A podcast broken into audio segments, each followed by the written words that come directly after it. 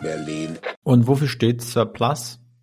Surplus, also der, der Sir, der Butler quasi, der den Plus, das was übrig bleibt, weil wir in Deutschland und Europa ungefähr 50 Prozent aller Lebensmittel, die wir hier produzieren und importieren, nicht essen und die werden eben weggeschmissen und das ist eine Schande. Das sind 300 Euro pro Nase in ja. Deutschland ähm, und das ist eben der Butler, dieser dieser Sir, der den Plus wertschätzend zurück in die Gesellschaft bringt, mhm. in dem Fall mit DRL an die Haustür liefert. Die geretteten Lebensmittel, die wir von Produzenten und Großhändlern deutschlandweit retten und dann eben günstiger weiterverkaufen.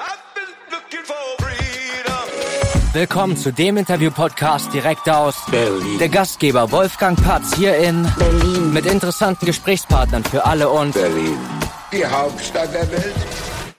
Moin und herzlich willkommen im Hauptstadt-Podcast. Heute zu Gast Raphael Fellmer. Hey Raphael, moin. Hallo. Servus Wolfgang und alle Zuhörenden da draußen. Schön, dass ihr einschaltet. Ja, jetzt bitte einen großen Applaus für den Raphael. ja. hörst, du, hör, hörst du die Leute klatschen? Wow, ja, es, ich sehe die Leute auf der Straße, die laufen ja alle so mit Kopfhörern rum und applaudieren. Ja, das ist gut. Live-Schalte hier. Ja, Raphael, vielleicht bevor ich jetzt anfange, großartig zu fragen, stell dich doch mal kurz vor und vielleicht gib mal so einen Rundumschlag, woher man dich kennen könnte, wer du bist, woher du kommst, vielleicht auch Hobbys, Interessen, so die Richtung.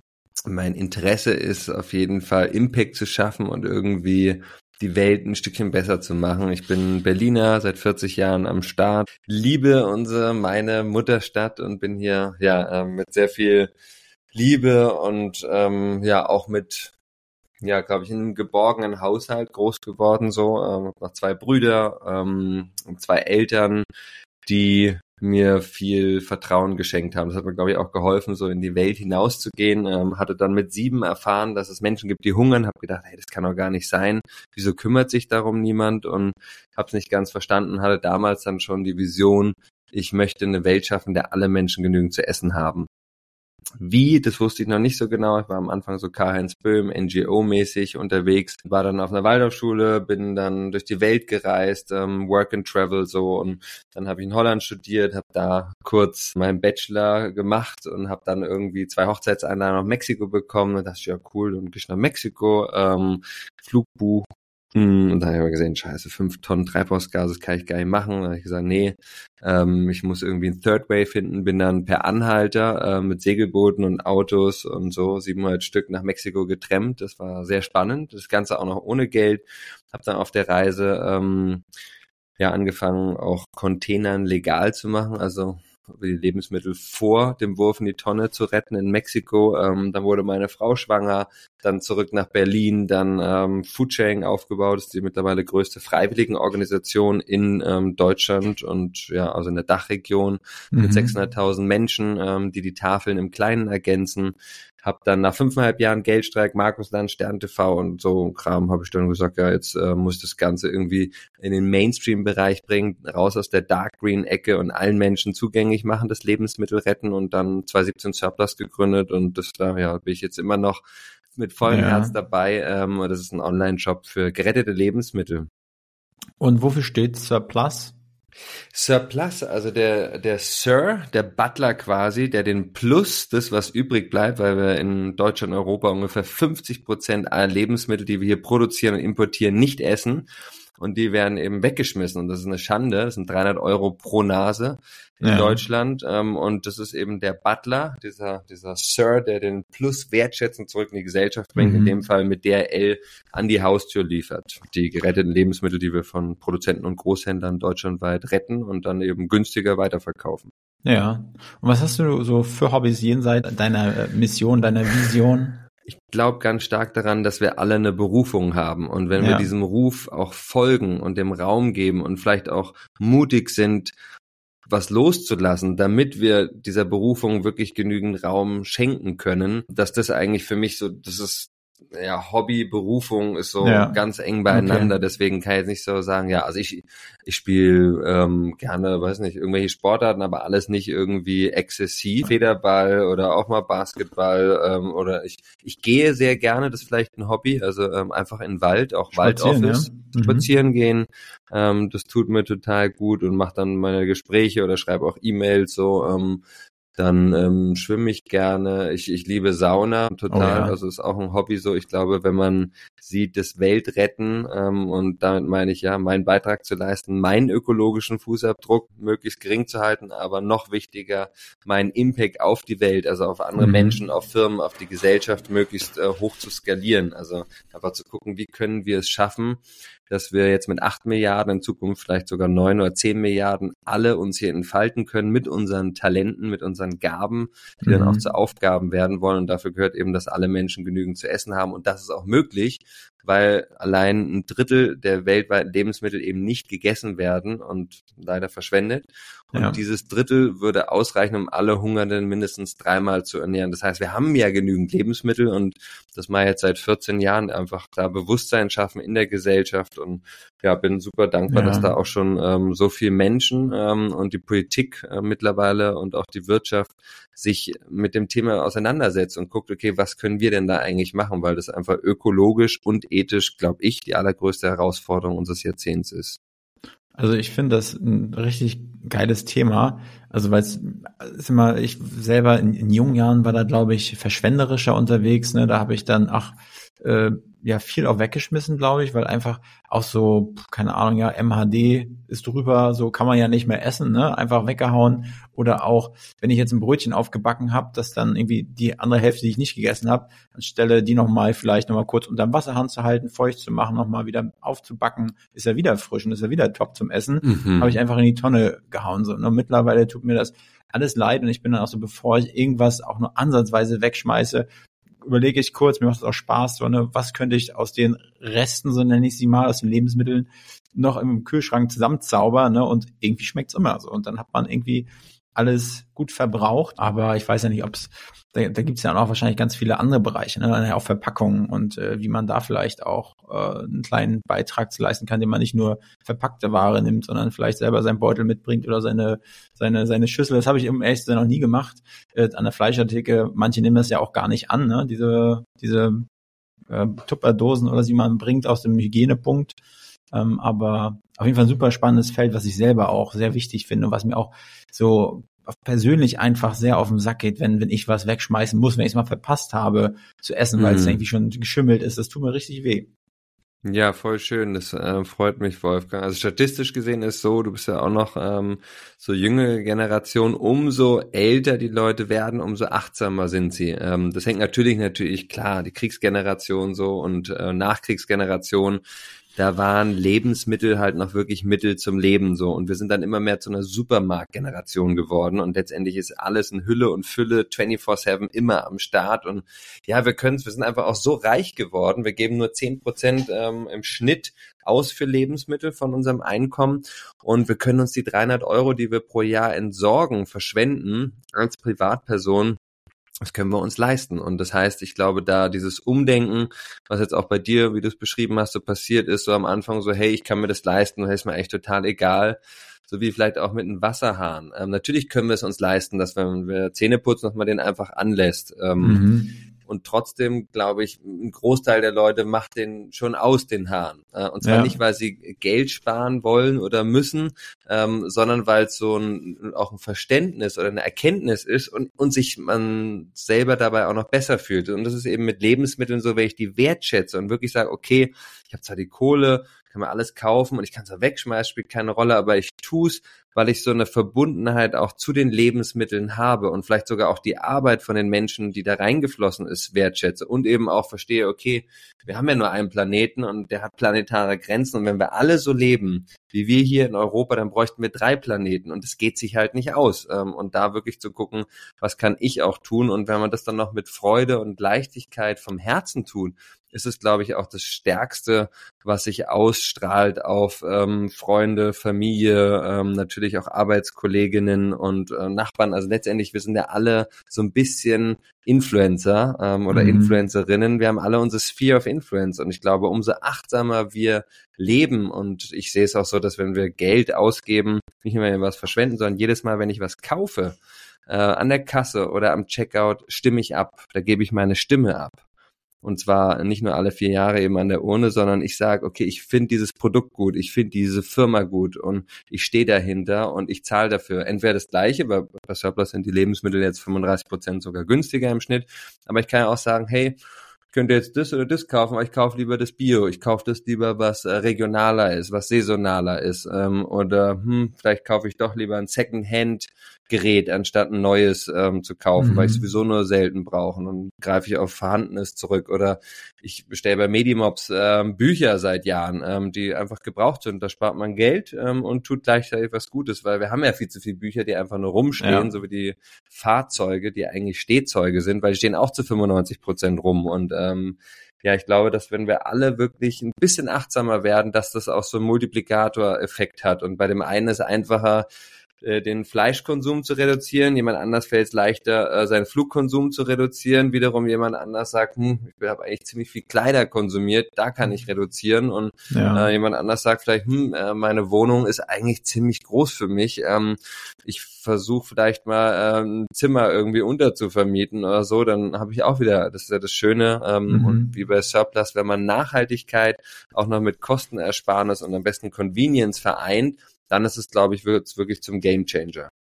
Ich hatte ähm, ja, wahrscheinlich wie viele andere Deutsche da draußen eine, eine Doku geguckt auf, auf Amazon mit, mit Joko Winterscheid. Da ist er auch mal dem, dem ganzen Spuk, hat er versucht, hat er auf den Grund zu gehen, ne? Und war natürlich auch weiß nicht, war das von Amazon finanziert oder so, das Ding? Das hat natürlich auch wieder irgendwie ethische Fragen aufgeworfen, aber der hat dann nach dem, nach dem einen Schalter gesucht, ne, was können wir machen, um, keine Ahnung, äh, alles, alles zu stoppen? Ist es die Te Technik, ne, technologische Neuerung, um irgendwie dann doch noch das Ziel von, äh, also, ne, dass man klimafreundlicher wird, dass man das schafft und dann ist er hin zu Mooren, also ne, unterschätzte Klimafreunde eigentlich Moore, die da sind, ne, dass man das nicht mhm. nutzt und so. Und aber eigentlich ist er dann auch selber also zum Schluss gekommen, dass es eigentlich keinen Einhebel gibt, sondern halt jeder so ne, in seinem Ermessenskreis und Einflussbereich und wenn dann jeder was macht und deshalb ist es auch ganz wichtig, ne, dass dann auch Leute wie dich oder wie andere Leute gibt, die sich dem Thema noch mehr verschrieben haben, ne. So jetzt dieser Auftritt hier im Hauptstadt-Podcast, der macht ihn nicht reich, ne, der, der, der nagt irgendwie an deiner, an deiner Lebenszeit, ne, eine Stunde weniger, aber trotzdem hast du wieder deine die Worte in die Welt hinausgetragen. Ne? Und wenn es dann wieder den einen oder anderen mehr mitnimmt, dann ist das ja schon mal ein geiler Erfolg eigentlich.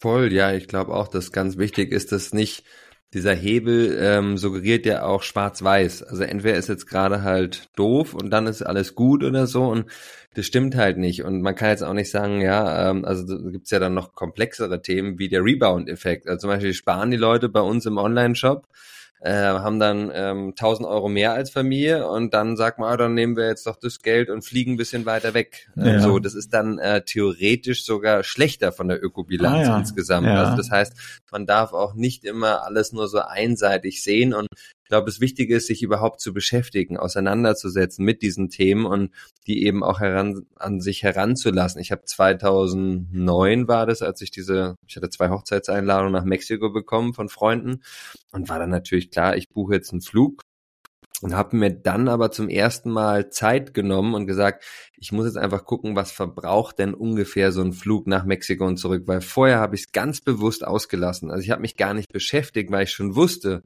wenn ich mich mit der äh, Thematik Flug, CO2, ökologischer Fußabdruck auseinandersetze, dann muss ich eigentlich was ändern. So, und dann habe ich das bewusst so ein bisschen hinten angestellt und dann kam es aber irgendwann dran und es war dann auch gut.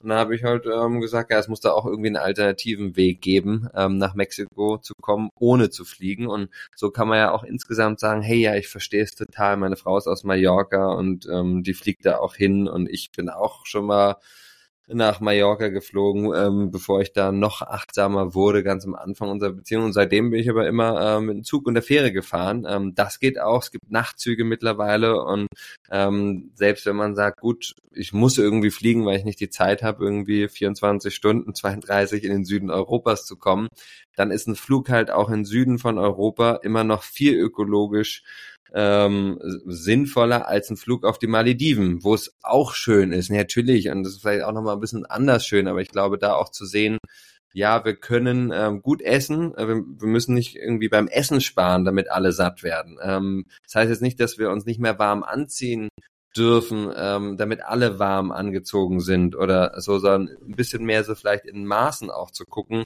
wie können wir konsumieren und da das Ganze ja freiwillig ist, also es gibt ja keine Vereinbarungen, äh, mhm. die irgendwie durchgreifen, sondern jeder Bürger, Bürgerin kann sich die ganze Zeit, wenn er oder sie sich das leisten kann, mit einem Privatjet durch die, Geld flie äh, durch die Welt fliegen, ja. null Problemo ähm, und ich kann auch jeden Tag mir ein, ein Steak gönnen, das ist komplett legal und ähm, so viel teurer ist jetzt ein Steak auch nicht. Ähm, das ist mittlerweile sehr, sehr günstig geworden. So und jetzt einfach zu gucken, ähm, brauche ich das wirklich, tut mir das gut und was impliziert das auch für meine Mitmenschen oder vielleicht sogar für die anderen Lebewesen auf der Erde und zukünftige Generationen und dass das so ein Gedankenprozess ist. Ich habe auch jahrelang mich nur vegetarisch ernährt, bis ich irgendwann gesehen habe, okay, also wenn ich es jetzt wirklich ernst meine, dann sollte ich schon auf pflanzlich umsteigen. Dabei dachte ich schon immer, ich bin ja mit Vegetarier ja. schon der krasse Hero ähm, und glaube, dass das ganz wichtig ist, dass da, ich kenne Leute, die sind halt 90 Prozent äh, ernähren die sich pflanzlich und ab und zu essen sie hier äh, ein bisschen was aus dem Meer oder irgendwie mhm. ähm, halt auch mal ein gutes Stück Fleisch oder so. Ähm, ja.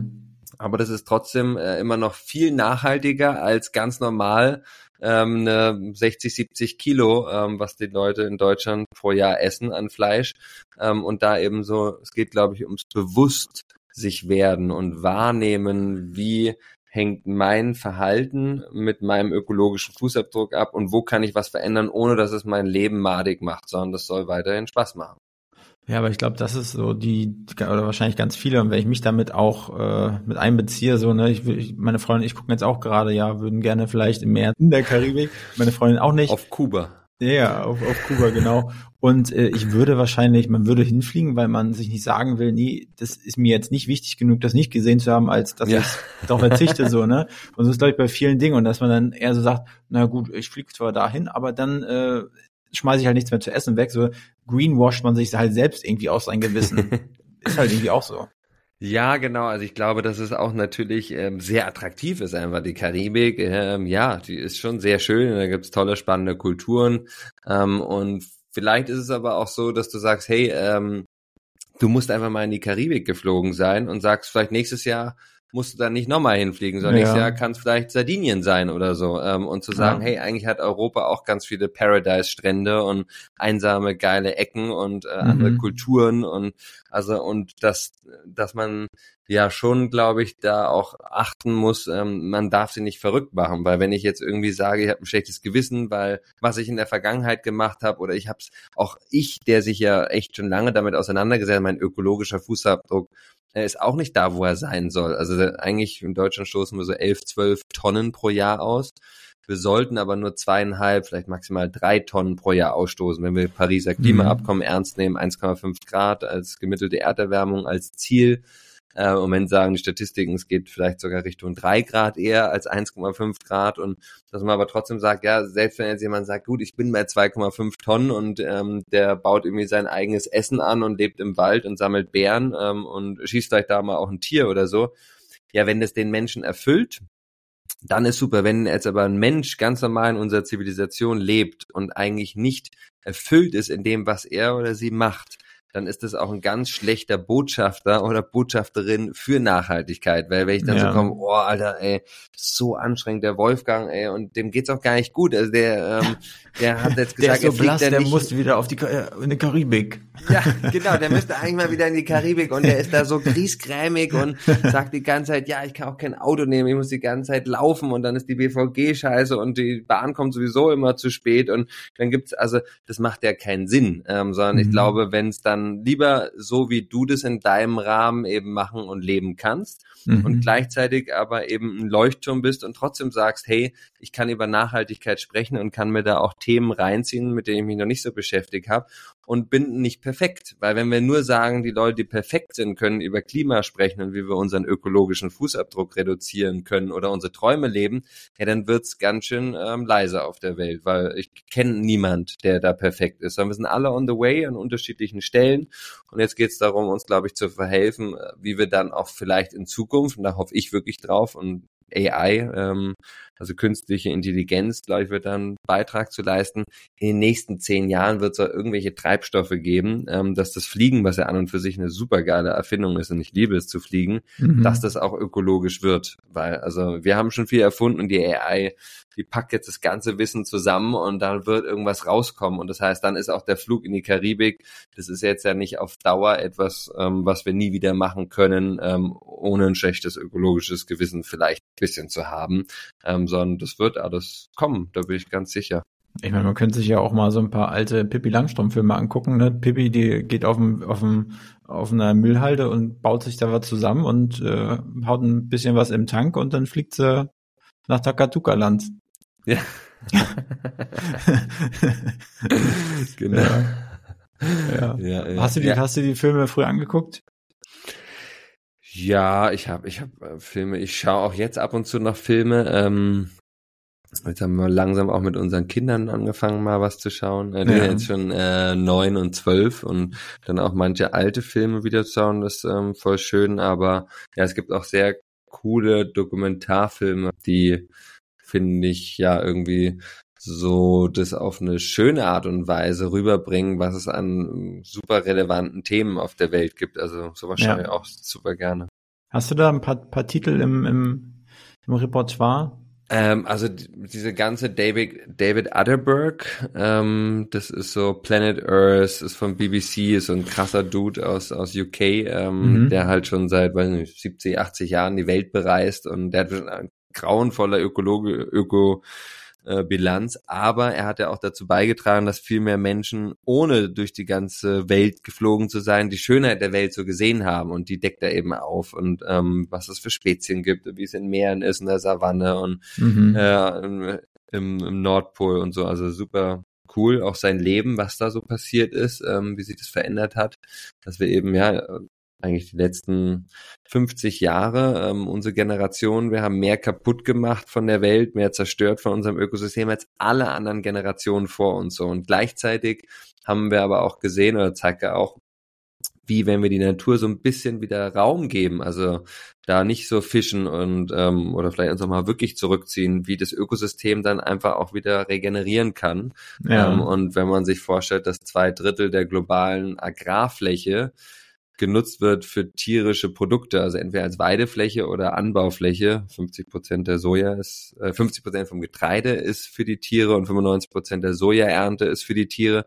Und wenn man sagt, hey, das können wir vielleicht ein bisschen reduzieren, dann können wir halt auch echt wieder renaturieren, was wir abgeholzt haben in den letzten Jahrzehnten. Und damit meine ich nicht nur in Amazonas, sondern wir haben natürlich auch in Europa ähm, mhm. schon früher mehr platt gemacht so und ähm, ja und ansonsten fand ich ähm, sehr ähm, cool Game Changer. Also da geht's auch nochmal um, wie ist so die, die sportliche, die Health-Komponente, was pflanzliche Ernährung anbelangt, mit Arnold Schwarzenegger und ähm, mhm. ja, spannenden Leuten, die, wo man vielleicht denkt, ja gut, was haben die eigentlich mit Veganismus zu tun oder pflanzliche Ernährung? Ja. Ähm, aber dass es eben auch diese ähm, Blickwinkel oder diesen Blickwinkel auf ein Thema gibt, was eigentlich oft so ist, ah, okay, das ist so ein Mensch, der liebt die Tiere, aber man kann es auch nochmal von der Superpower sehen und Extremsportler, die da halt auch mhm. immer weiter sagen, sich mit der Ernährung auseinanderzusetzen, um das letzte i-Tüpfelchen rauszubekommen. Ja. Ähm, das sind jetzt zwei, die mir da spontan ja. einfallen. Und äh, jetzt, Stand jetzt, Stand heute, wie, wie nutzt Surplus AI? Ähm, also wir nutzen AI ähm, nicht viel. Ähm, wir sind da gerade dabei. Ähm, wir haben im Moment so 10.000 Bestellungen, wo die Leute sich aus hunderten Produkten so ihren eigenen Warenkorb zusammenstellen. Da gibt's natürlich auch Vorschläge, die sind dann auch schon ein bisschen AI-basiert, weil sie sehen, aha, guck mal, der Wolfgang, äh, der mag auf Bioprodukte, dann schlage ich hier jetzt nochmal das Bioprodukt vor, so, oder? Ja. Das haben andere Kunden auch gekauft. Das ist, also geht so Machine Learning, AI.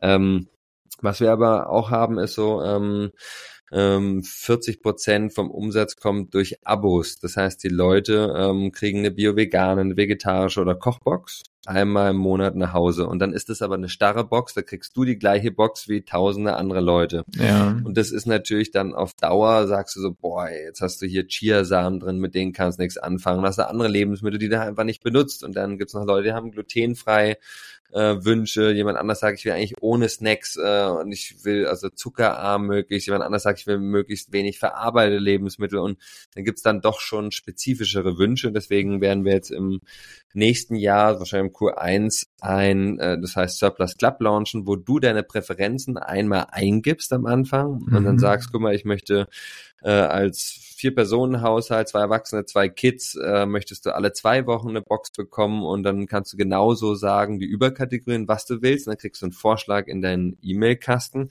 und kannst den dann anpassen. Das heißt, du kannst Produkte rausschmeißen oder sagen, hey cool, guck mal, die Schokolade, äh, den Kaffee, weiß ich eh, in zwei Wochen gibt's den wahrscheinlich nicht mehr, dann bestelle ich da gleich fünf ähm, oder zehn. Ähm, und ich kann aber auch Produkte noch aus dem Sortiment, ähm, was wir nächstes Jahr auf über 500 anwachsen lassen, ähm, kann ich auch noch hinzulegen. So, und dann äh, durch dieses Individualisieren von dem Warenkorb merkt das System dann auch immer mehr, was braucht der Wolfgang, ist ja sein Haushalt eigentlich alles und was braucht er nicht.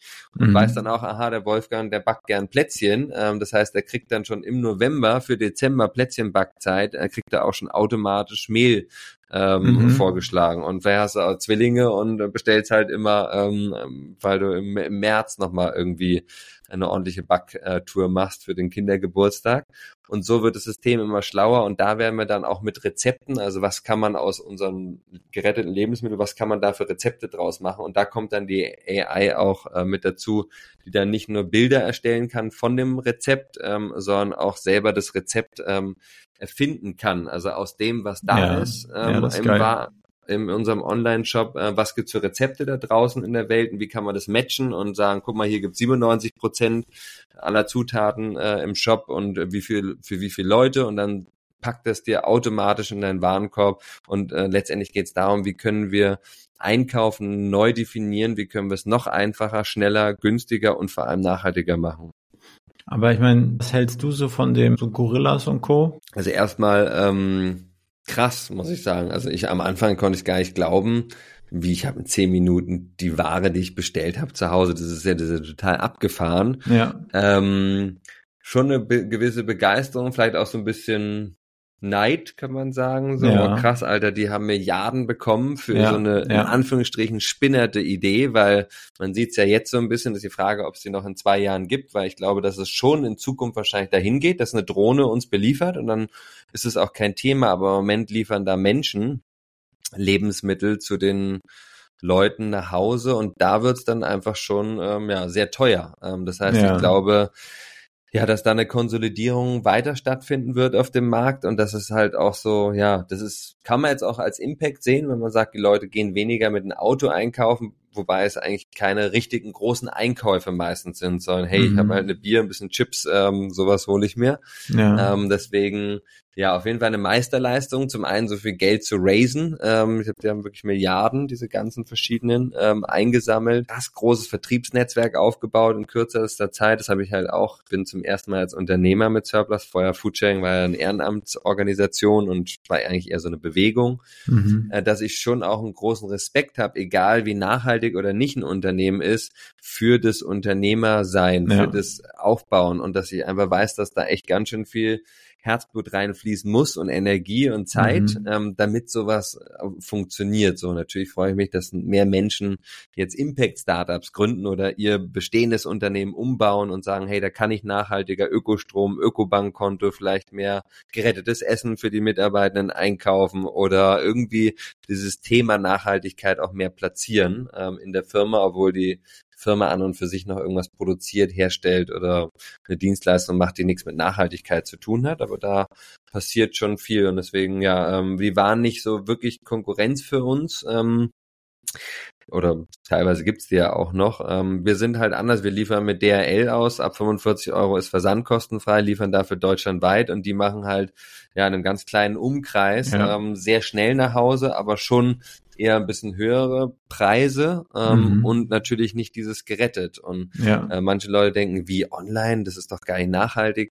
Naja, ähm, die meisten Leute vergessen, dass die Lebensmittel, die sind ja auch nicht aus dem Supermarkt, sondern erstmal müssen sie ins Zentrallager von äh, mhm. äh, den verschiedenen Produzenten ähm, und dann vom Zentrallager in den Supermarkt gebracht werden. Dann werden sie da gelagert äh, mit Licht und äh, dann müssen sie da nochmal angefasst werden. Das heißt, da ist nochmal mehr Energie und dann geht die Ökobilanz von den meisten Produkten in Deutschland auf den letzten Kilometern in die Höhe. Das heißt, egal wie nachhaltig das Produkt ist, die Ökobilanz wird versaut, weil ein Großteil der Menschen mit einem Auto einkaufen geht. Das heißt, ja. wir transportieren 10, 20 Kilogramm Lebensmittel, vielleicht sind es auch manchmal 30, mhm. nach Hause mit ein, zwei Tonnen äh, und sind meistens sogar noch hingefahren zum Supermarkt, wo auch nochmal das Auto sogar leer war. Und was jetzt ja bei uns DRL liefert aus, äh, die offsetten das auch, kann man auch so und so sehen, aber das macht jetzt auch die Ökobilanz nicht wirklich fett äh, weil wir haben ja ganz viel Treibhausgase, die wurden eh schon ausgestoßen aus den Produkten und mit unserer Dienstleistung, Service retten wir diese Lebensmittel vor der Verschwendung und dann mhm. stoßen wir halt noch ein bisschen mehr aus. So und das heißt, am Ende ist die Ökobilanz von uns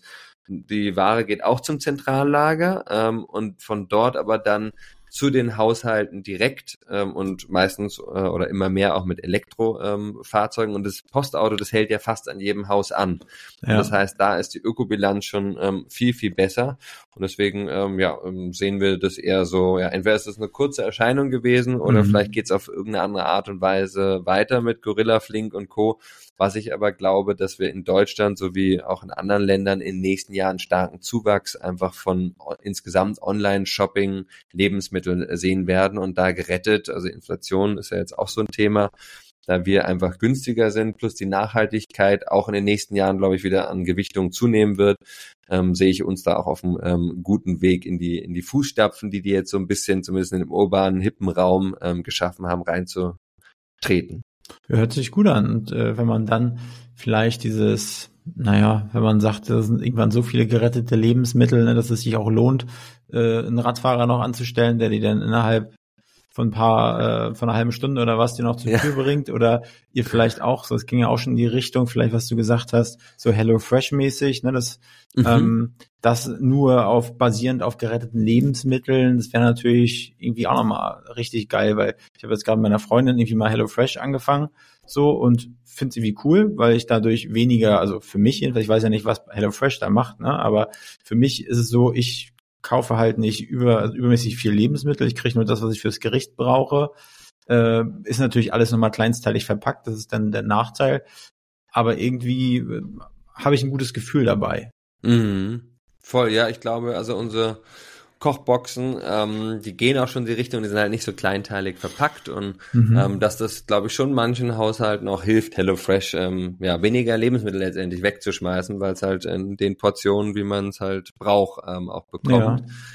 Ähm, aber ja, ähm, wir werden da auf jeden Fall weiter auch auf die Wünsche unserer Kunden und Kundinnen. Wir haben jetzt 130.000 ähm, deutschlandweit, davon sind 80 Prozent Frauen ähm, noch weiter eingehen, auch was, was brauchen die, was wünschen die sich. Ähm, und da, ja, wir sind letztendlich ein Team, ähm, ja. die wollen ja auch nur die Welt verbessern und wir ähm, bieten eine Service-Dienstleistung an mhm. und die bezahlen dafür, sparen aber Geld. Ähm, und ich glaube, dass da diese Win-Win-Win, People, Planet, Profit, ähm, dass das schon ein ganz wichtiger Aspekt ist jetzt für unser Startup, aber auch ähm, für viele andere, die sich da immer mehr auf den Weg machen und sagen, hey, wir können es auch anders ähm, denken ja. machen.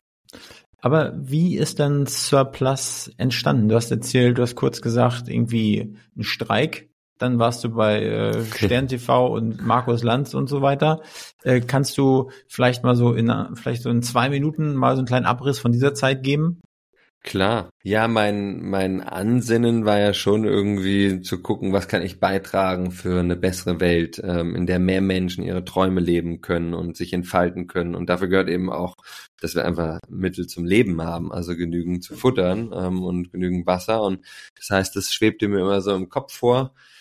Ähm, und dann hatte ich Hochzeitseinladung bekommen nach Mexiko, bin eben dann auf dem alternativen Weg nach Mexiko gekommen und diese Reise hat mir letztendlich gezeigt, hey, alles ist möglich und bin dann auf dem Atlantik, auf dem Segelboot zum Entschluss gekommen, ich gehe sogar in einen Geldstreik, um noch bewusster, provokanter auch in der Gesellschaft aufzutreten. Greta hat natürlich Milliarden erreicht, ich habe jetzt nur ein paar Dutzend Millionen Menschen erreicht und bin da aber auch schon ähm, glücklich mit gewesen, weil letztendlich jeder kleine Schritt zählt und ähm, wie viele Menschen mir heute noch schreiben und sagen, hey, danke, äh, selbst damals ähm, schon hast du mich inspiriert, äh, heute rette ich bei dir mit äh, oder mach bei Foodsharing mit und oder ernähre mich jetzt so und so ähm, achtsamer, gehe mit den Ressourcen um. Das heißt, ja, da konnte ich schon ein bisschen was ähm, bewegen und bewirken, habe dann aber auch gemerkt, dass dieses Ganze ohne Geld, dogmatische, ähm, das hat geholfen, um Aufmerksamkeit zu schaffen, auf jeden Fall, aber Foodsharing ist nicht für alle einfach äh, möglich in ihren Alltag zu integrieren. Und ich war dann auch irgendwann so, hey, zwei Kinder, wir brauchen Stabilität, ich will jetzt meine Miete selber bezahlen und ja. möchte mir einen Job schaffen,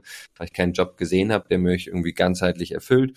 Und dann war es halt klar, okay, dann muss ich Unternehmer werden und mir meinen eigenen Job schaffen, ähm, ums wiederum als der Sir, der den Plus mhm. Wertschätz in die Gesellschaft bringt, den Menschen eben das vereinfacht, ähm, Teil von der Lösung zu werden, weil wir sind alle Teil des Problems von Food Waste. 18 Millionen Tonnen, die wir pro Jahr in Deutschland wegschmeißen, das ist eine LKW-Ladung pro Minute.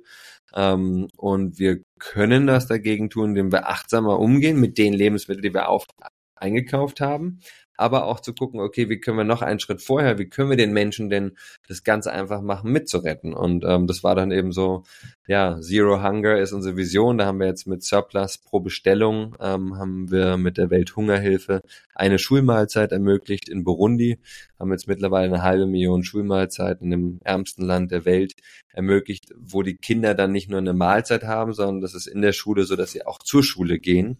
Ähm, und damit äh, für unsere große Vision, die Nordstern, ähm, kein, kein Hunger mehr auf der Welt ähm, zu, zu erreichen, dass wir da auch was zu beitragen. Plus, dass man natürlich sagen kann, ja, die Deutschen, wenn die Lebensmittel aus Afrika, ähm, wo die meisten Menschen hungern, äh, importieren und wir die dann hier nicht essen, dann tragen wir noch stärker sogar dazu bei, dass es Mangel gibt an Wasser oder Anbaufläche ähm, und so in Afrika oder in anderen Regionen der Welt, wo es eben wirklich ähm, Hunger gibt und ähm, da äh, so ein bisschen ja Bewusstsein zu schaffen und gleichzeitig eine konkrete Lösung den Menschen zu, zu offerieren, Teil zu werden für eine ja bisschen nachhaltigere Welt und das eben trotzdem mit Convenience verbunden. Aber wie hast du dich da bei Markus Lanz auf dem Stuhl gefühlt und wie ich habe das Gespräch nicht gesehen, äh, aber der stellt ja immer so richtig schöne, manchmal auch unangenehme Fragen und so und will einen da so in eine Richtung schieben, habe ich manchmal das Gefühl. Wie hast du dich da gefühlt bei ihm und wie hast du den Stand gehalten oder wie, wie war die Situation? Das würde mich einfach nochmal hm. interessieren. Hm. Also grundsätzlich muss ich schon sagen, dass der es krass drauf hat. Es ist schon ähm, ja mega, was der alles in der Birne hat und mhm. klar arbeiten da viele ihm zu und so. Trotzdem musst du da einfach dann live performen so. Also deswegen heiden Respekt und habe ihn als respektvoll wahrgenommen, ähm, freundlich, eloquent, habe mich da auch wohlgefühlt. Ich meine, also ich bin da schon immer noch auch ein bisschen aufgeregt, so wenn ich dann da vor Kameras ähm, bin und weiß, dass das dann irgendwie mehrere Leute schauen. Ja. Ähm, aber da gewöhnt man sich ähm, ja auch immer mit der Zeit ein bisschen mehr dran und ja, habe das eher als ähm, ja, respektvolle Show so. Äh, ich glaube, mhm. dass ich schaue jetzt keinen Fern, deswegen kann auch sein, dass der mal irgendwann nicht so respektvoll ist oder so und ähm, irgendwie in eine Richtung vielleicht sehr piekt, aber das ist ja sein Job. Also ich meine, ja, ja, Max Lanz ist so erfolgreich auch, weil er ein guter Peaker ist ähm, und genau weiß, plus natürlich sein Team da hilft, ähm, wo soll man dann irgendwie ansetzen, damit es vielleicht ein bisschen kontrovers wird, die Leute aus ja. sich rauskommen oder so. Mhm. Ähm, aber ich glaube, das ist ganz normal, aber ich habe mich da in keinster Weise irgendwie schlecht behandelt oder nicht gesehen gefühlt, sondern ganz im Gegenteil, ähm, so eine, eine Wertschätzung habe ich wahrgenommen. Ja, das war die mitten die Zeit, wo du im Geldstreik warst, sozusagen. Ich war zweimal da, einmal ähm, mit mit Surplus ähm, und einmal im Geldstreik. Naja, ah okay, das war einmal war es ja wirklich so, okay, krass, was willst du jetzt hier ähm, erreichen? Was, warum machst du das? Und äh, mit diesem Geldstreik, aber dann nachher nach hinten raus mit Surplus, das ist, das ist ja eigentlich eine Sache, die man ja nur unterstützen kann. Ja, ja, also ich denke auch, ja. Wir haben, äh, wir haben eigentlich nur Win-Win-Win, ähm, die wir schaffen, irgendwie Biogasanlagen, die haben ein bisschen weniger Futter in Zukunft. Ähm, und erst recht, wenn wir groß werden. Natürlich gibt's auch ähm, Supermarktketten, die uns als Konkurrenz sehen, weil ja. ich meine, äh, im Moment werden 2,6 Prozent der Lebensmittel in Deutschland von diesen 240 Milliarden, die da umgesetzt werden, online umgesetzt. Der Rest ist offline. Mhm. Äh, in UK sind es jetzt schon 14 Prozent und das wird auch in Deutschland irgendwann, so wie Frankreich, wir sind auch schon bei 10, 11 Prozent so. Und das heißt, ja. ja, da sehen uns manche als Konkurrent, aber das sehe ich jetzt nicht irgendwie als Bad Vibes äh, oder so, sondern ja, ist ja klar, Wirtschaft gibt's dann auch Konkurrenzdenken. Ähm, ja. Aber ich glaube eher, dass, dass, ähm, dass es wichtig ist, dass eben auch wir als kleine Startups, die großen, die alten Dinosaurier, die so sehr schwerfällig sind, auch anregen, animieren, über Themen zu denken und vielleicht auch durch diese Startups, also es ist jetzt ja nicht nur mit uns so, sondern es gibt ganz viele Startups, die dann auch die Großkonzerne so animieren, inspirieren, dass die die entweder irgendwann aufkaufen und groß machen oder sich einfach auch was abschauen und sagen, okay, das Thema ist wirklich heiß irgendwie. Ja. Also vegane Ernährung, mittlerweile hat jeder große ähm, Anbieter, der irgendwie Fleisch produziert, ähm, hat auch gesagt, hey, ich muss irgendwie eine pflanzliche Alternative rausbringen. Mhm. Äh, und zwar nicht immer nur vielleicht aus einem ökologischen Gedankengut her, sondern vielleicht auch einfach, hm, naja, äh, in Zukunft wird einfach weniger Fleisch gegessen. Also der Fleischkonsum geht schon zurück in Deutschland. Und mhm. ich glaube, so ähm, ja, passiert, muss ja auch was passieren. Da kommen wir wieder zurück ja. auf Konsum. Also dass ich eben doch äh, jedes Mal, wenn ich was kaufe, abstimme. Mhm. Aber das ist ein, auch, auch eine gute Sache, ne, die man so, die ich auch mitnehmen werde. So, man stimmt ab. Ist natürlich total selbsterklärend, aber irgendwie, ja, wenn man das mal hört, lässt man sich das mal anders auf der Zunge zergehen. Ne? Und dann hast du gesagt, okay, ich habe Kinder, Familie, Sicherheit, Surplus muss her, äh, muss auch ein bisschen, ich möchte zwar weiterhin das Gute vorantreiben und fürs Gute kämpfen und Leuten das in den Kopf setzen, aber ich möchte auch irgendwie ein paar Brötchen verdienen. Und äh, wie waren dann die nächsten Schritte mit Surplus? Ja, das war erstmal wirklich so zu gucken, okay, ähm, was machen wir überhaupt? Haben uns da verschiedene Sachen angeschaut, mit verschiedensten Leuten gesprochen, inspirieren lassen, geguckt, zu wenig, muss ich sagen. So, also damals gab es auch schon ähm, einen Online-Shop ähm, in Schweden. Ähm, mhm. Die haben das mit geretteten Lebensmitteln gemacht und ich dachte, ja, nee, komm, das ist da Online-Shop und so. Äh, mittlerweile machen die 100 Millionen Euro Umsatz. Wir machen jetzt ähm, knapp vier dieses Jahr. Mhm. Ähm, das heißt, ja, ähm, hätten wir mal gleich auf ähm, Online gesetzt, ähm, wären wir jetzt an einer anderen Stelle. Mhm. Wir haben aber auf Offline gesetzt tatsächlich. Äh, zu Beginn haben sieben Läden in Berlin aufgemacht und ja, die mussten wir dann alle wieder schließen. Ähm, das heißt, Corona hat da einfach das Einkaufsverhalten verändert. Die Leute sind nicht mehr erst zu Surplus und danach zum Vollsortimenter, ja. sondern die sind gleich zum Vollsortimenter, ob das nun ein Dens war oder ein Rewe oder ein Aldi. Ähm, aber wir konnten halt nie immer alles anbieten und die Leute haben ihre Kontakte reduziert. Ja. Und online hat es dann schon auch äh, funktioniert, das haben wir schon gemerkt, da sind die Umsätze gestiegen,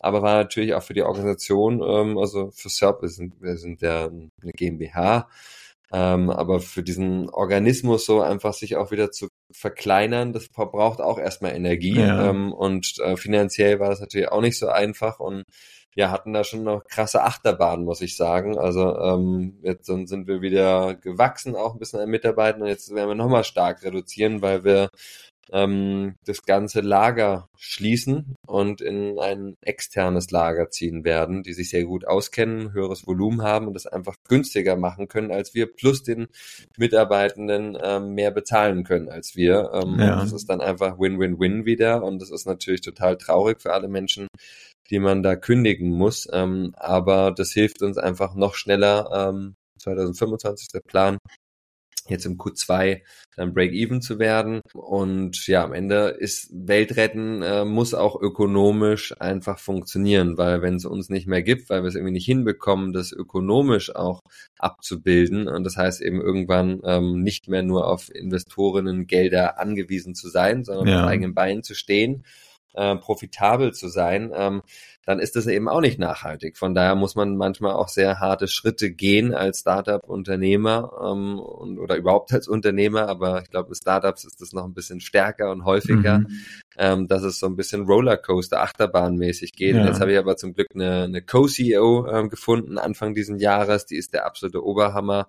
Die war bei Share ähm, vorher vier Jahre, so ein Food-Unternehmen ähm, mhm. und Amorelie ist ein Online-Shop, ähm, Sextoys und ja, hat da krasse Sachen aufgebaut und ich merke einfach, wow, ähm, die ist so gut, die macht das alles viel besser als ich. Das heißt, sie ist die Innenministerin, ich bin Außenminister und mhm. das ist eine sehr gute Aufteilung und ja. das ist, glaube ich, auch so der Game Changer, was jetzt dieses Jahr passiert ist, so dass wenn jeder in einem Team wirklich seine Aufgabe macht, wo er oder sie auch am besten zu passt und wo er oder sie am allerbesten ist, ähm, den größten Impact schafft, dann ja. ist das Team-Setting auch das Richtige und ähm, dass ich einfach, ja, ich brauchte jemand, der komplementär ist zu mir, weil ich nicht alles abdecken kann als Geschäftsführer. Ja. Ich war immer Geschäftsführer alleine und ich glaube, dass es aber super wichtig ist, Team natürlich sowieso, aber auch jemand, der wirklich einfach viel mehr Erfahrung hat als ich und von dem ich lernen kann, sowie natürlich auch das Team und jemand, der einfach Scale-Ups schon äh, begleitet oder zu mir möglich gemacht hat. Also ist es Lea Sophie Kramer, oder?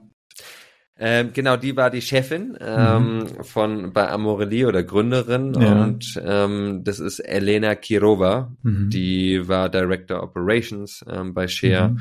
und ähm, hat den Kalender bei Amorelie äh, gemacht, der auch ja.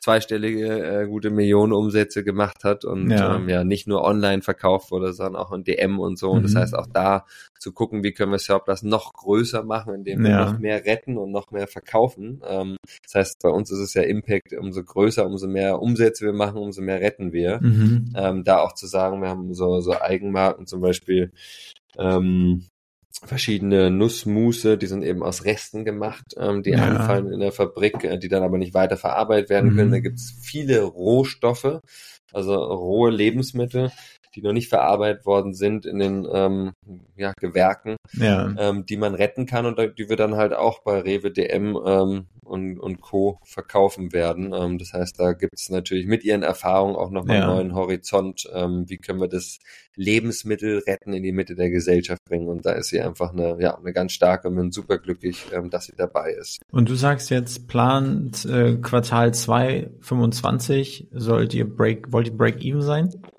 Genau.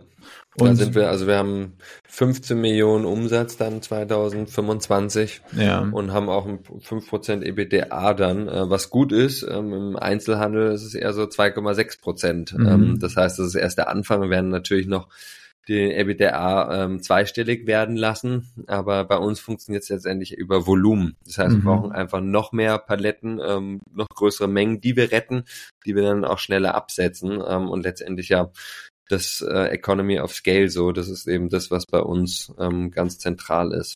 Und wer, wer ist bei euch investiert, sofern man das sagen darf? Also was für Leute machen das? Also einfach auch ähm, wieder ein starkes, einen starken Drive zu haben, die Welt zu retten? Oder einfach doch, auch einen starken. Wirklich, wirklich die meisten, ich meine, die, also ich glaube schon, dass äh, Impact-Investoren, Investorinnen, ja. die wollen auch alle Geld verdienen. Ähm, aber die meisten, und denen nehme ich das auch wirklich ab, die wollen nicht Geld verdienen, um sich jetzt einen weiteren Ferrari oder ein weiteres Boot oder noch eine Villa zu kaufen. Mhm. Kann vielleicht auch vorkommen, aber ich glaube, der Rest die, die sind eher auch äh, bescheiden und sagen, sie wollen Geld verdienen, weil sie dann noch mehr investieren können. Plus das Geld verdienen ja auch Spaß macht so. Und aber lieber Geld zu verdienen mit etwas, wo sie dahinter stehen. Und das heißt, wir haben Angels und Family Office, äh, teilweise aus dem Immobilienbereich.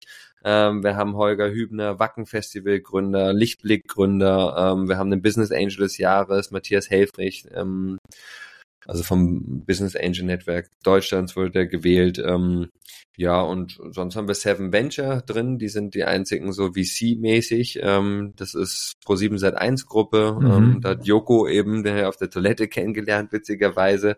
Ähm, ich habe drei Millionen gewonnen, Mediabudget, und dann haben wir die ähm, ausgegeben und es lief auch sehr gut. Esther Schweins wurde Botschafterin und dann. Wie, du hast ähm, jetzt auf dem, auf dem Klo hast du drei Millionen gefunden?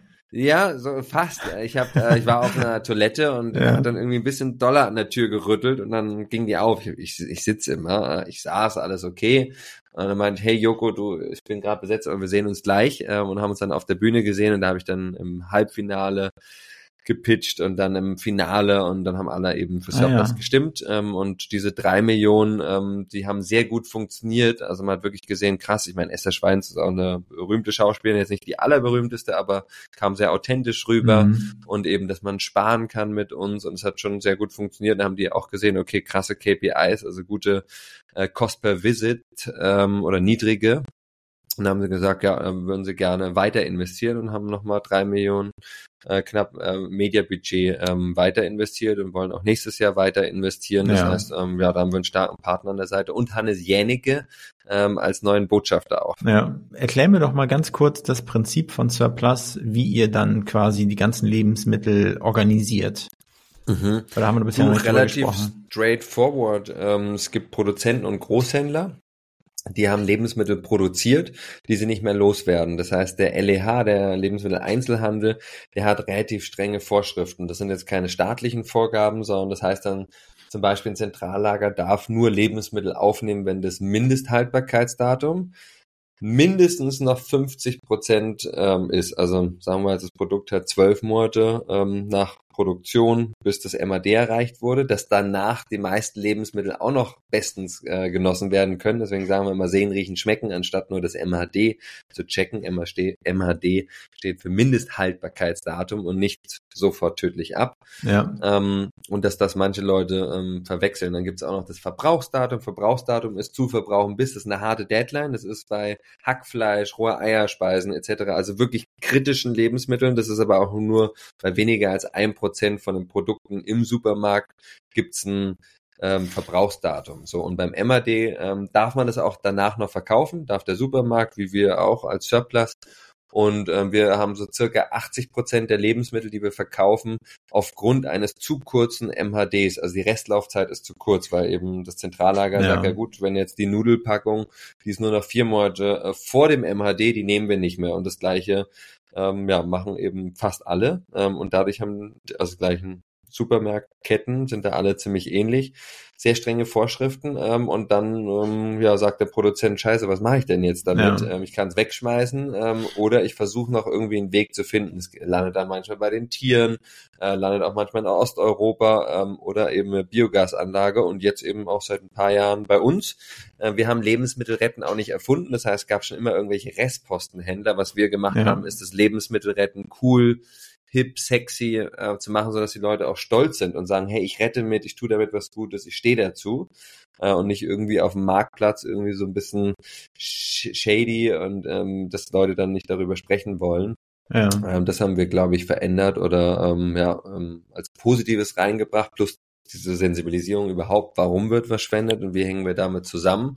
Und äh, andere Gründe sind Saisonware, Weihnachten, Ostern, ja. EM, WM, mhm. wo es dann einfach Reste gibt. Und zwar nicht erst, ich habe hier zum Beispiel auch gerade einen Kalender, ähm, ein, das ist ein Weihnachtskalender. Denkt man sich, ja wie, aber der, der läuft ja erst im Februar ab und ähm, wieso verkaufen die den nicht jetzt noch? Ja. Ähm, die Supermärkte, die haben alle schon bestellt. Mhm. Da bestellt jetzt keiner eben mal so, ähm, ah, ah, übermorgen ist ja äh, Dezember, ach, dann bestelle ich mal gerade noch ähm, 10.000 äh, Kalender, sondern die wurden schon vor Monaten produziert, wurden schon vor ja. Monaten bestellt. Und ähm, jetzt ist das einfach übrig. Und sowas kann auch passieren ähm, bei Ostern. Und natürlich aber auch dann nach Ostern, die Schokolade drin, die schmeckt genauso, ja. äh, ob da jetzt nun ein Osterhase oder ein Weihnachtsmann ähm, drumherum Aluminiumfolie ist, das spielt keine Rolle, aber es kauft einfach keiner mehr. Also die mhm. Leute sind so saisonal geprägt, ähm, dass die da ja auch für günstiger das nicht mehr kaufen und ähm, dann gibt's natürlich Sportevents oder so, wo dann auch ein Special Bubble, also Sticker ja. drauf ist oder so. Das wollen die Supermärkte dann auch nicht mehr haben oder so, weil es aus, dann gibt's Sortimentsbereinigung, also Produkte werden rausgenommen, weil sie nicht sich gut verkauft haben ja. oder ähm, es gibt ein neues Logo oder so, das sind die Gründe und dann kommt die Ware mit Daxernagel und Co. zu uns, ähm, das ist Speditionsfirmen. Mhm. Ähm, dann kontrollieren wir die Ware und dann äh, wird sie äh, gepickt und gepackt und ähm, kommt dann in so ein Paket ähm, und dann ähm, innerhalb von ein bis zwei Werktagen im Schnitt ähm, kommen die Lebensmittel dann mit DRL an die Haustür gebracht und ab 45 Euro ist es versandkostenfrei. So, was sind die größten Herausforderungen gerade von Surplus? Weil ich könnte mir vorstellen jetzt, wenn ich das so gehört habe, irgendwie das Sortiment, dass ihr ein reichhaltiges Sortiment habt, könnte ich mir vorstellen, ist vielleicht anspruchsvoll, weil dann halt vielleicht auch immer so die Ladenhüter sind vielleicht auch immer ein und dieselben Dinger. Aber natürlich habt ihr immer mal wieder andere Sachen. Ist das ein Problem für euch oder ist es eher so Neukunden zu generieren bei Surplus, erstmal die Awareness zu schaffen oder was ist das? Oder Geld einzusacken jetzt für nächste Investitionsrunden? Was ist das? Genau, also Geld ist auf jeden Fall, hat mich die letzten Jahre, ähm, nach diesen fünfeinhalb Jahren ohne, habe ich jetzt ähm, ein paar Jahre mit, mit Menschen zu tun gehabt und auch derzeit noch äh, die Geldgeber sind äh, und ja. Geldgeberinnen. Ähm, das heißt, ja, Funding ist auch, ist auch gerade nicht die einfachste Zeit, muss man dazu sagen. Mhm. Ähm, ansonsten Kundenakquise ähm, ist ein, wichtiges Thema, auf jeden Fall. Ähm, wie können wir da auch organisch, äh, deswegen im nächsten Jahr will ich eben äh, Twitch, YouTube, Podcast, also selber das machen, ähm, weil ich ja. jetzt ja die Co-CEO habe, die sich um alles kümmert, ähm, intern und das viel besser macht als ich, so dass ich in meine Stärke kommen kann. Mhm. Ähm, und dann natürlich auch diese Kundinnen Bindung. Also wie können wir die, die jetzt bei uns sind, wie können wir die noch mehr abholen, wie können wir die noch mehr befriedigen, wie können wir es noch einfacher für die machen. Deswegen auch der Surplus Club ähm, Einführung, was das einfach nochmal ja, komfortabler macht für die Leute, bequemer, ähm, zeitsparender. Ähm, genau, das sind, glaube ich, so die, die. Aber da ist dann wahrscheinlich Challenges. auch irgendwie eine monatliche Fee dann oder so, die ihr für diesen Clubbeitrag dann nehmt, sozusagen. Ja und nein. Also natürlich können wir die Lebensmittel nicht kostenlos liefern, ja. ähm, aber äh, das kostet jetzt an und für sich nicht was extra. Also es ist okay. jetzt nicht so wie Prime, wo man dann einfach sagt, ja. gut, ähm, wenn ein Paket kommt, dann kommt schnell und ich zahle kein Porto, ja. sondern es ist mehr so, ähm, der, der Club dass ich eben diesen Vorteil habe, äh, dass das System mir hilft, meinen Warenkorb bestmöglich auf meine Präferenzen okay. und individuellen ja. Vorlieben äh, zusammenzustellen, ja. ähm, bin ich eben im Club drin, auch vom Gefühl her so eine Wertigkeit. Es gibt auch mhm. noch ein mhm. paar extra Benefits, die die Leute haben werden, aber vor allem ist ja der Vorteil, wenn wir die Leute im Abo haben, in Anführungsstrichen, mhm. ähm, und die einfach nicht mehr dran denken müssen, oh Gott, ich muss wieder bestellen, stimmt, äh, das, das haben wir halt auch gesehen, dass viele Leute das total geil finden, mit Surplus Lebensmittel zu retten und schwupps, bist dann wieder in der alten Angewohnheit drin und gehst mhm. halt wieder in deinen Laden, so, äh, was man ja auch verstehen kann und bei uns kann man auch nicht alles retten. Ähm, das heißt, muss immer noch in den Laden gehen. Ja. Ähm, aber man kann schon so zwischen, je nach wie man einkauft, zwischen 30 und 70 Prozent über uns abdecken. Ja. Ähm, und das heißt, da so eine ähm, Wiederholung, die eben im Abo ganz einfach ist, weil ja. das System der immer wieder tolle Vorschläge macht, ähm, mhm. jede Woche oder einmal im Monat, wie man will, dass das ein Gamechanger sein wird. Ja, genau. Wenn ich jetzt sage, ich möchte ne heute, wir haben jetzt hier Donnerstag, ich möchte nächste Woche Donnerstag, äh, möchte ich anfangen mit den Lebensmitteln zu kochen und so, reicht das aus als Puffer oder sollte ich mir mehr Zeit Auf einplanen? Auf jeden Fall. Auf jeden Fall. Also ähm, in der Regel ein, zwei Werktage. Das heißt, wenn du dann am Montag bestellst, ähm, abends hast du das safe am Mittwoch, spätestens am Donnerstag. Wenn du Montag Vormittag bestellst, kannst du es sogar schon am Dienstag haben. Ja. Ähm, also das hängt immer ein bisschen davon ab. Wir sind jetzt allerdings ja bald in einem externen Lager ähm, und da holt DRL fünfmal am Tag die Pakete ab, weil die eben 40 mal mehr Volumen machen als wir. Mhm. Ähm, das heißt, es wird auch für die Kunden und Kundinnen noch einfacher, bequemer, weil es eben ja eine höhere Frequenz ja. gibt und dadurch natürlich auch eine schnellere Zustellung. Ähm, ja. Und das hilft auch die, die, das Erlebnis des Einkaufens noch charmanter zu machen, weil ja. ja, wir hatten dann auch schon Situationen, wo es dann mal fünf, sechs Tage gedauert hat. Ähm, und das ist dann für die Kunden manchmal zu lang. Eine abschließende Frage noch, und zwar, du hast gesagt, ihr wollt mehr organisch, äh, auf organische Reichweite gehen. Bedeutet das aber nicht aktiv der Schritt weg von Paid Ads, sondern eher der Schritt immer mehr auch organisch zu machen? Genau, genau. Also ich glaube, dass da einfach ja, das, das gibt andere Firmen oder auch Startups, die sich in diesem Bereich auch ähm, hier in, in Deutschland tummeln.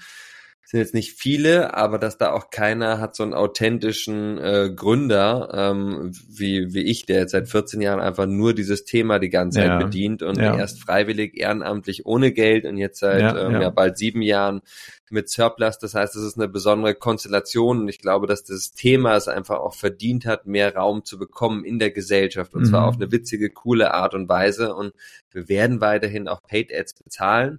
Ähm, aber ich glaube, wir werden ein bisschen umschichten, ähm, Marketingbudget noch mehr ins Organische rein ähm, zu bringen, weil das einfach einen, günstigeren Kack, also Customer Acquisition Cost ähm, am Ende bedeutet. Und wir müssen ja. zum einen auf die die ökonomischen KPIs natürlich achten und zu sagen, hey, ähm, wenn es eine Möglichkeit gibt, wie wir günstiger an einen neuen Kunden und Kunden rankommen, als mit Meta, also Facebook und Instagram vornehmlich, dann müssen wir diesen Weg gehen äh, und das weiter ähm, exerzieren ja. bzw. größer machen. Plus, dass wir natürlich bei dem Thema dankenswerterweise auch immer einen Impact schaffen. Also wenn tausend Leute dann die Podcast-Serie hören, ähm, die ich mache, oder auch mhm. irgendwie einen Streifen auf YouTube oder Twitch, und dann sind nur zehn davon, die dann wirklich was bei uns bestellen, dann ist es schon auch nicht schlecht.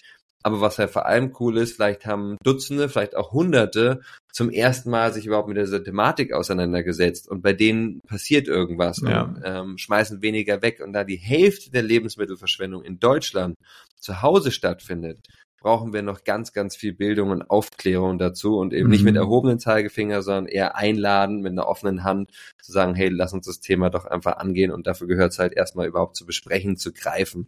Ja. Okay, Raphael.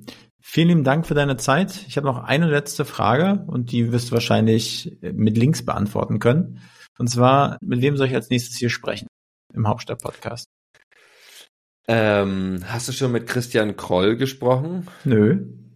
Ecosia sagt dir das was? Mhm. Ja. Also, glaube ich, der ist ein, ist ein toller Unternehmer, toller Mensch und ja. hat die größte europäische Suchmaschine aufgebaut, ähm, ja. der wirklich, ähm, ja, finde ich, so ein Vorzeigeunternehmer ähm, ja. ist und wirklich auch ein, ich benutze Ecosia selber. Mhm. Ähm, das heißt, das wäre ein ähm, toller Mensch, mit dem du sprechen solltest. Okay, den äh, lade ich dann mal ein oder könntest du mir da auch irgendwie einen Kontakt herstellen? Klar, ja. klar. Gut, gut. Ja, du, wozu sonst ist die letzte Frage da, ne? Vielen lieben Dank. was, was darf ich ihn fragen? Welche Frage hast du ihm vielleicht noch, selber noch gar nicht gestellt, aber bei dieser Gelegenheit würdest du sagen, ja, grill ihn mal mit dieser Frage. Also vielleicht so ähm, Richtung Ökosystem Ecosia, what's the next big move? Mhm. Ähm, weil Suchmaschine ja. Google hat ja auch mal mit Suchmaschine angefangen. Okay, ja. what comes next? Äh, okay. Und Ecosia ist mittlerweile schon fett dabei, aber da geht noch mehr, deswegen bin ich gespannt. Okay. Raphael, vielen Dank, schönen Tag dir. Danke dir, Wolfgang, danke euch fürs drangeblieben sein, fürs Mitretten und auf euer Herz hören und gucken, was könnt ihr bewegen auf der Welt und wofür schlägt euer Herz. Ähm, ganz viel Freude bei eurer Berufung finden und leben. Ciao.